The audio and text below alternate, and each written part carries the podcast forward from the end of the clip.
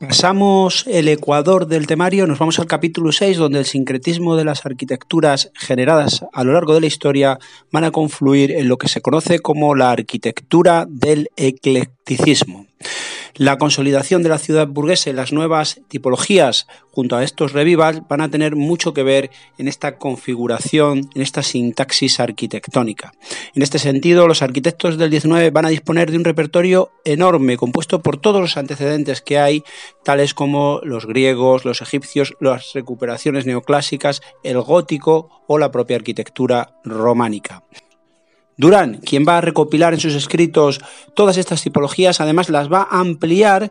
con eh, nuevos tipos más allá de lo que son los templos y los palacios, esto es hospitales, museos, edificios administrativos, cárceles, escuelas, etc. Esta abundancia de modelos va a ser un elemento más en el crecimiento de las ciudades, que se va a sumar a los modelos exóticos que normalmente se suelen diseñar para ocio y descanso, como es el caso del Palacio de Montpensier en Sanlúcar de Barrameda,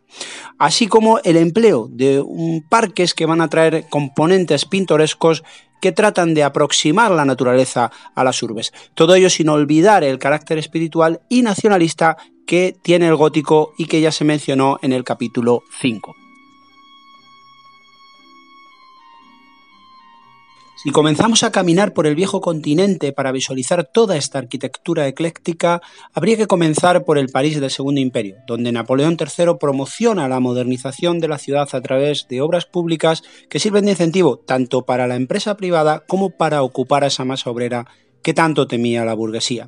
Haussmann, el prefecto del Sena, se va a encargar de esta remodelación de París necesaria por la situación de hacinamiento y degradación sanitaria en la que estaban los barrios antiguos. Si bien hay un estudio previo, cartográfico y estadístico para llegar a definir cuáles iban a ser las pautas a llevar a cabo en la intervención. El plan se basa en un sistema de anillos o boulevards, vías radiales, el gran cruce que se produce entre los ejes norte y sur en la plaza de Châtelet, los carrefours o confluencias de calles en zonas relevantes como la Etoile, Ópera, Madeleine, Bastille, etc., sin renunciar por ello al empleo de ciertos monumentos como puntos focales, ¿no? En cierto modo es una recuperación de ese plan antiguo de Pierre Paté de 1776.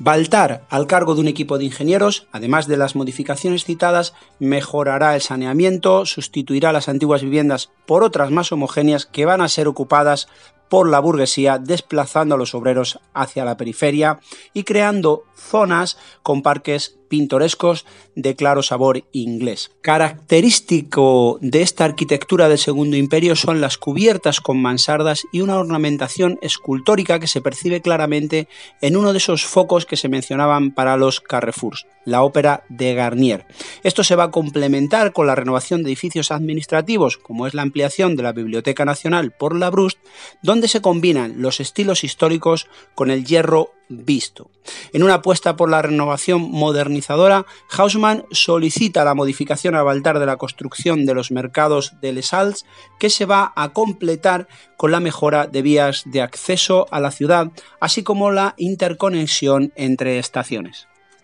Entrando en el solar germánico, hay que hablar de las experimentaciones que se llevan a cabo en Baviera, donde Maximiliano II encarga a Burklein la Maximilianstrasse, donde este arquitecto diseña un conjunto urbano de cierto recuerdo gótico, con un Ateneo, sin embargo, que es de sabor renacentista. Diferente va a ser la experiencia ecléctica y fantástica ordenada a diseñar por Luis II, Neuschwanstein, donde la construcción se complementa con una escenografía en torno al Santo Grial y al Parsifal de Wagner y un eclecticismo que aúna pues tanto estilo bizantino como el propio estilo románico en la construcción. Frente a esta visión onírica, Semper va a huir del historicismo y tiene un concepto de la arquitectura y del estilo que para él es la consecuencia del empleo de los materiales, de su técnica y de la influencia de los hombres que la reciben. Sin salirse del espacio eh, germano,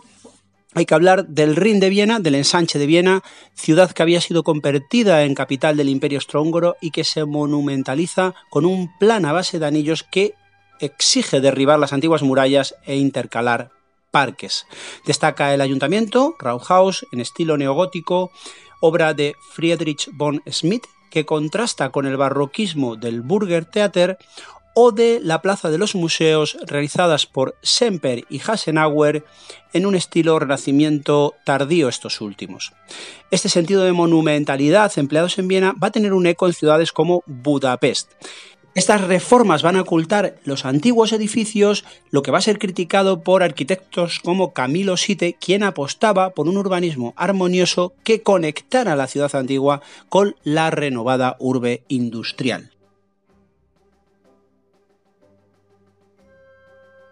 Ya en suelo español hay que volver a reiterar que el aumento demográfico de las ciudades va a provocar, tras la ocupación de los terrenos que habían sido desamortizados, la necesidad de abordar ensanches, que se van incluso a legislar para llevarse a cabo. El ferrocarril también es un factor a tener en cuenta esta ampliación.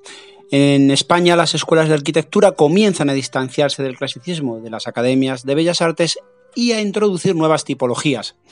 Si bien está dividido el trabajo entre ingenieros y arquitectos, siendo los primeros, esto es los ingenieros, quienes se dedican más a la obra pública, van a colaborar ambos en los ensanches. En los estilos como el neogótico, adaptado más bien a la religión, como ya se mencionaba para el ensanche de San Sebastián en el anterior capítulo, tipologías exóticas para el ocio ya mencionadas o las clásicas para edificios oficiales se van a sumar a influjos provenientes de Francia como son las cubiertas de mansardas.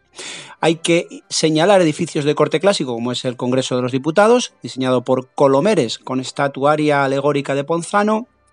el Palacio y Biblioteca, y, de Biblioteca perdón, y Museos de Jareño, cercano al modelo francés de Durán, terminado por Salces, una vez muerto Jareño, y también con alegorías a la cultura española de Querol y Alcoberro.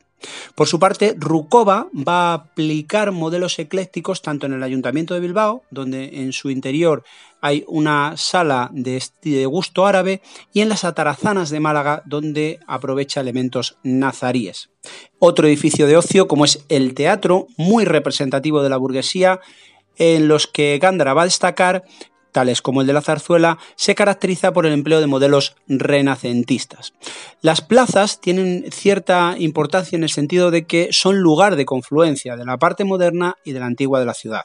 Eh, hay que mencionar los casos de la Plaza Real de Barcelona y la de Guipúzcoa en el ensanche de San Sebastián, donde cubiertas de estilo francés en el edificio se combinan con un jardín de gusto inglés. Personaje relevante es Velázquez Bosco, quien tras un viaje científico a Oriente va a traer motivos que va a aplicar a la arquitectura española. Tiene un importante papel como docente y como restaurador, concretamente en la Mezquita de Córdoba,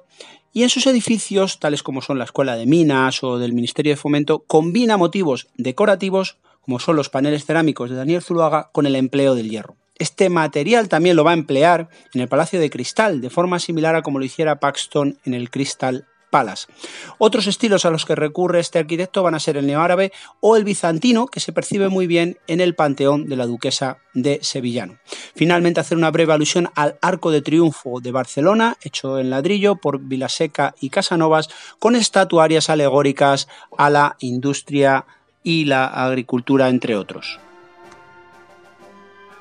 Abandonamos Europa en esta recta final del tema 6 para irnos al otro lado del Atlántico, concretamente a Norteamérica, donde la expansión hacia el oeste va a venir acompañada del surgimiento de una serie de ciudades que al industrializarse, pues van a padecer los mismos problemas que estaban padeciendo las europeas. Esto es hacinamiento, problemas sanitarios, lo que va a hacer que surja incluso movimientos de sesgo ecologista.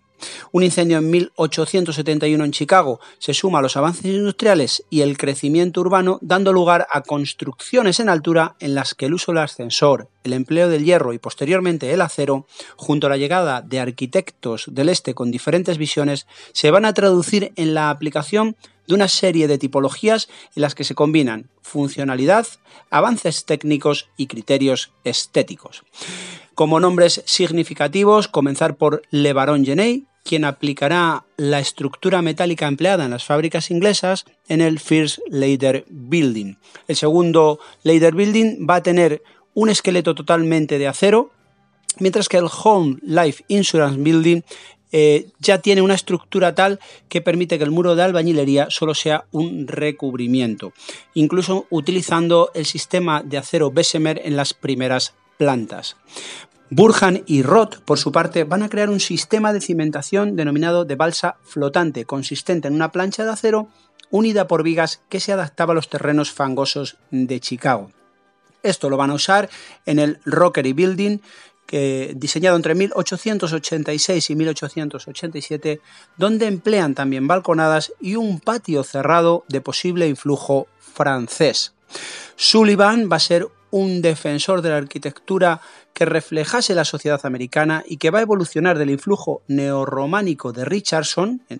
palpable en el auditorio, a formas derivadas directamente del sistema estructural, como es el, Guarantee Building de Buffalo, quien crea con su socio Adler. No obstante, esta visión funcional va a contrastar un poco con exposiciones como la World Columbian Exposition de Chicago o la Louisiana Purchase Exposition de San Luis, donde se identifica el clasicismo con arquitectura de poder, industria e incluso, en cierto modo, con el carácter americano, próximo a conceptos como City Beautiful,